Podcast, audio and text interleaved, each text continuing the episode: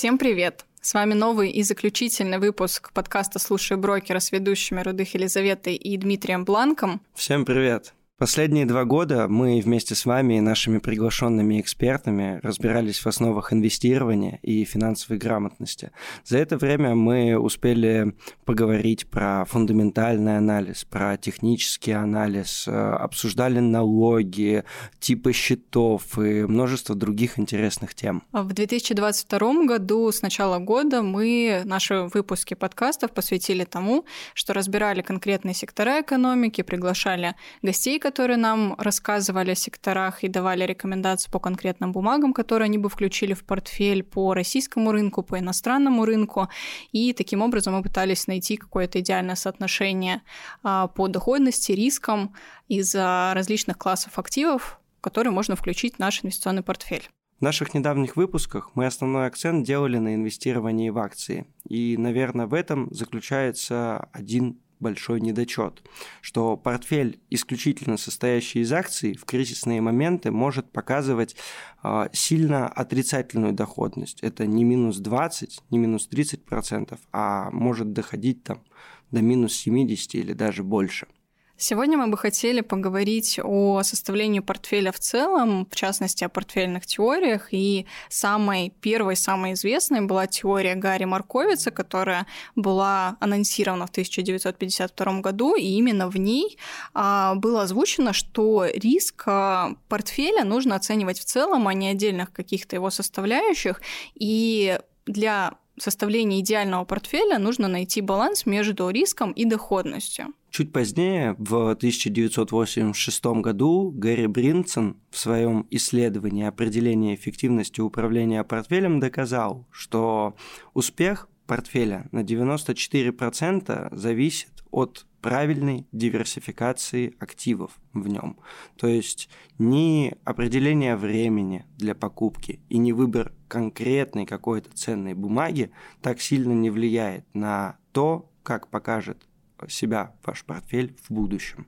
И сегодня мы бы хотели поговорить о всепогодном портфеле. Идея создания всепогодного портфеля принадлежит а, знаменитому инвестору и миллиардеру Рэю Далио.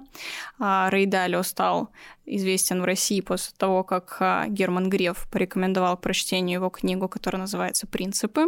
Рэй Далио собрал разные классы активов вместе, чтобы успешно переживать различные экономические циклы.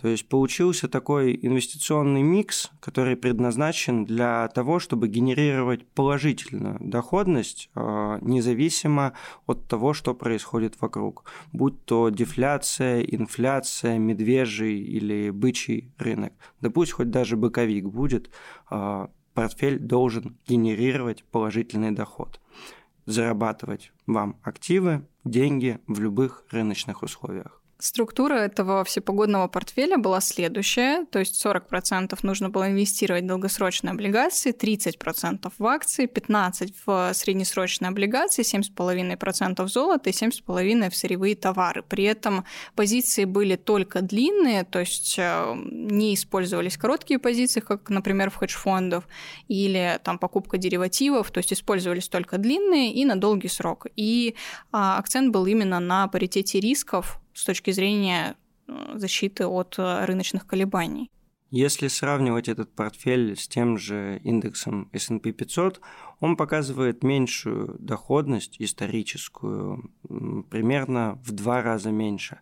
Этот портфель э, больше подходит для долгосрочных инвесторов, которые хотят стабильно получать денежные потоки опять же, повторюсь, независимо от того, что происходит на фондовых рынках. То есть, а, если брать а, среднегодовой темп просто у S&P он составляет примерно там 14% на длинном горизонте. У всепогодного портфеля Ray Dalio это порядка 7,5%.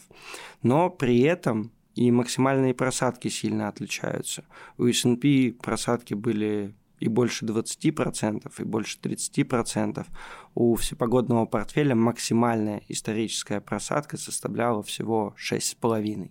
Да, из последнего такого наглядного примера это в марте 2020 года, когда индекс S&P 500 снизился почти на 27%, то портфель всепогодный снизился только на 4%, что, в общем-то, существенно. Но вот, а, Дим, как ты считаешь, мы последние выпуски посвящали тому, чтобы составить свой портфель, да, свои какие-то удельные веса давали а, различным классам активов. Вот как ты считаешь, нам получилось как-то приблизиться с точки зрения доходности и распределения к Реюдалю или нет? На самом деле мы начали делать только первые поступательные шаги, чтобы создать свой всепогодный портфель. Мы начали добавлять в него акции из разных секторов, и на самом деле мы еще там не вышли за какой-то предел. Мы не говорили там, на какие суммы мы закупаем наш портфель, и, может быть, те первые бумаги были куплены условно на 2% от э, общего капитала. А доля, которая отводится на акции в всепогодном портфеле, она составляет 30%. Нам остается добавлять э, те инструменты, которые мы ранее не рассматривали. Особенно стоит уделить внимание, как мне кажется, золоту и сырью.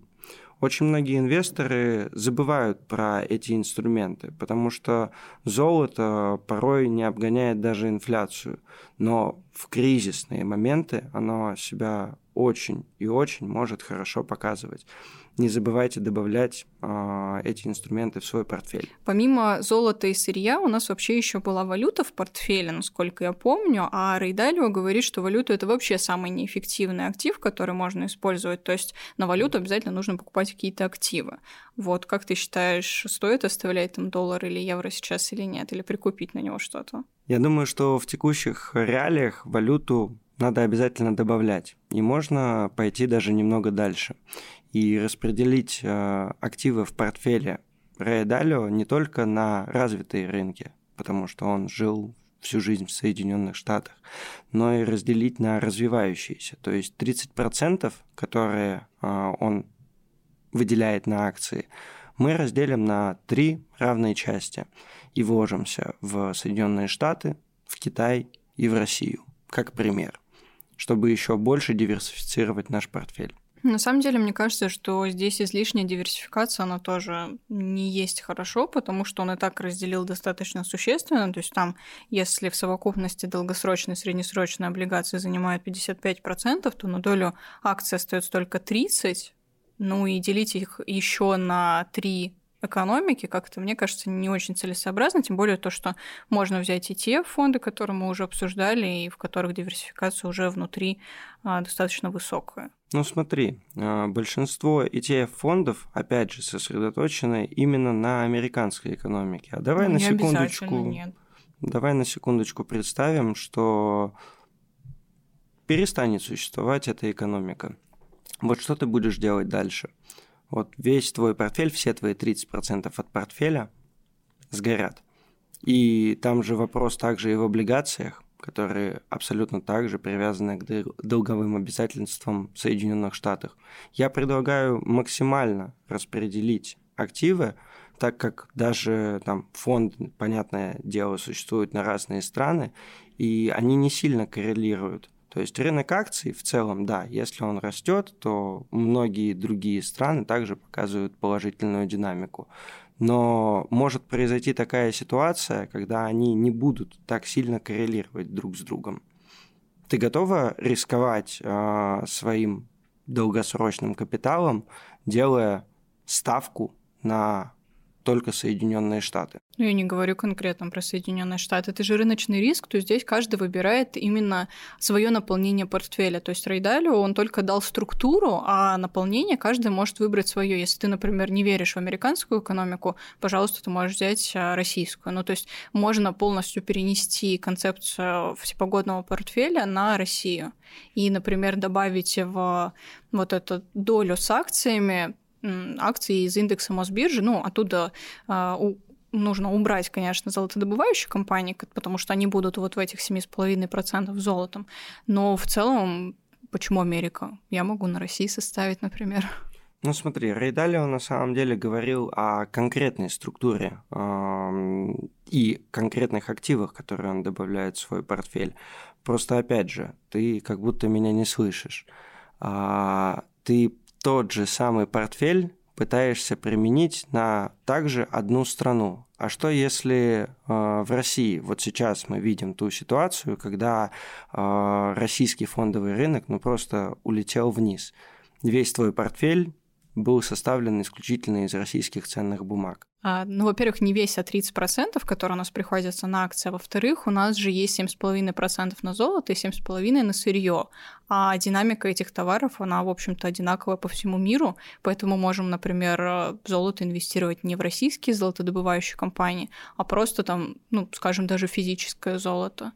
Ну, если как бы инвестор хочет, почему нет? Но опять же, 30% твоего портфеля исключительно в России но это рыночный риск, то здесь можно поделить, каждый инвестор сам выбирает. Можно в эти 30% добавить и, например, какие-то отдельные голубые фишки американского рынка, там, не знаю, Amazon, Apple. Можно составить только из российских. То есть э, мне кажется, что это больше про структуру, а как ее модифицировать, ну, то есть в среднем можно выбрать самому. Но все-таки я хотел бы остаться при своем. У нас есть акции, долгосрочные облигации и среднесрочные облигации. Вот эти три, ну, как бы два класса активов, акции и облигации, мы разделим на разные сектора, на разные страны, чтобы корреляция как между классами активов, так и внутри, она была намного меньше. Потому что на тех же развивающихся рынках э, эффективные портфельные управляющие, а, там, которые делают свои стратегии или в паевых инвестиционных фондах управляют активами, на развивающихся рынках гораздо чаще обгоняют бенчмарк, обгоняют индекс.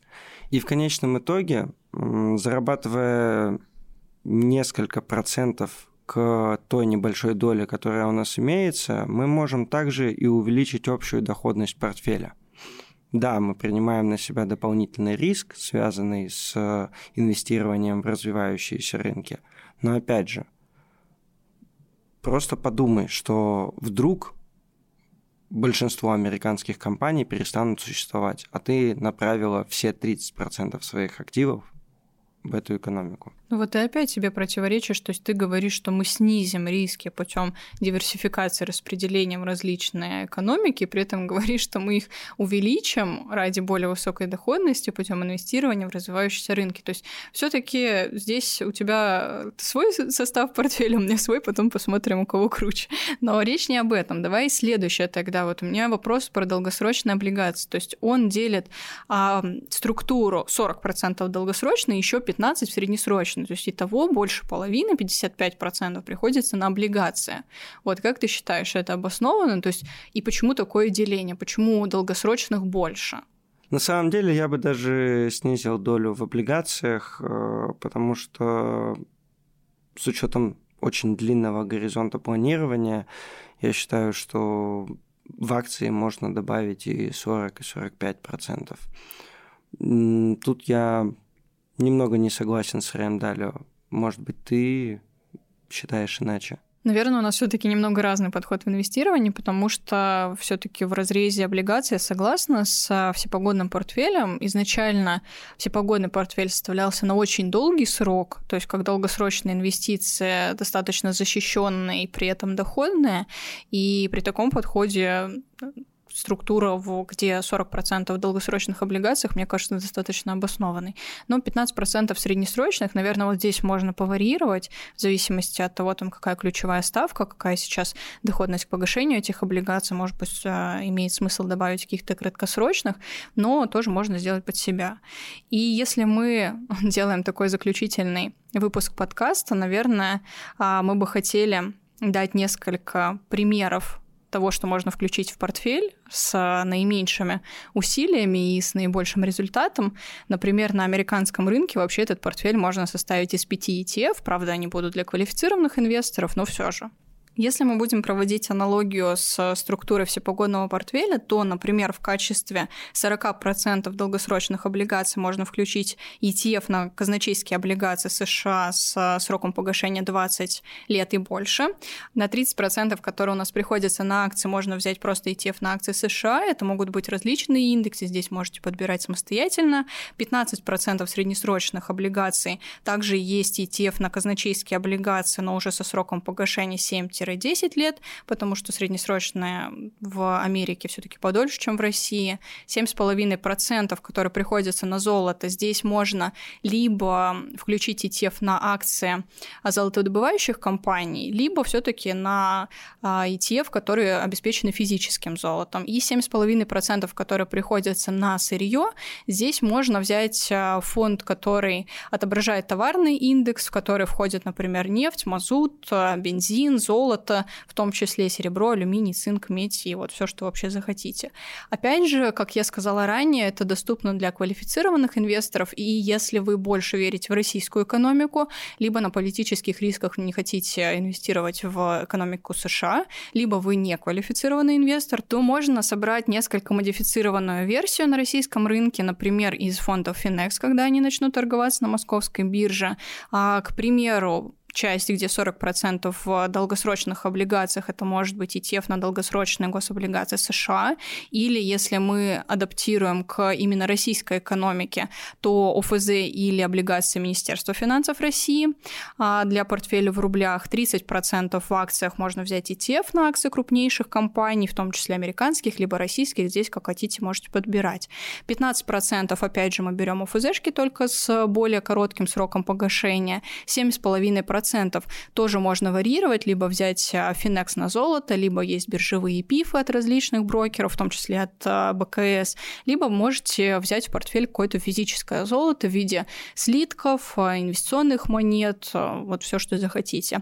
И 7,5% на сырье у нас, к сожалению, на российском рынке нет какой-то стопроцентной альтернативы вот ETF, которые есть на Америке, но, опять же, можете взять отдельные какие-то сырьевые компании, компании, российского международного рынка и в целом подогнать под себя различные пропорции. Лиза предложила множество вариантов того, как можно составить этот портфель, но Самое главное, что вы должны запомнить, не забывайте про разные классы активов. Пусть в вашем портфеле будут обязательно и акции, и облигации, и золото, и сырье. Правильная диверсификация – это успех вашего капитала долгосрочный успех вашего капитала. Я думаю, на этом мы завершим наш сегодняшний выпуск. Последние два года нам очень нравилось а, делиться с вами интересными новостями, в студии общаться с интересными людьми, а, как говорится на ютубчике, ставьте классы, пишите комментарии. Подписывайтесь и, на наш канал. И, может быть, еще когда-нибудь услышимся. И вы всегда можете найти нас в различных соцсетях. Пишите, будем рады. И до новых встреч. Всем пока. Всем пока. Материалы, представленные в данном выпуске, не являются индивидуальной инвестиционной рекомендацией. Финансовые инструменты либо операции, упомянутые в данном материале, могут не подходить вам, не соответствовать вашему инвестиционному профилю. ООО компания БКС не несет ответственности за возможные убытки инвестора в случае совершения операций либо инвестирования в финансовые инструменты, упомянутые в данном материале. Акции, облигации, деньги, купоны. Слушай,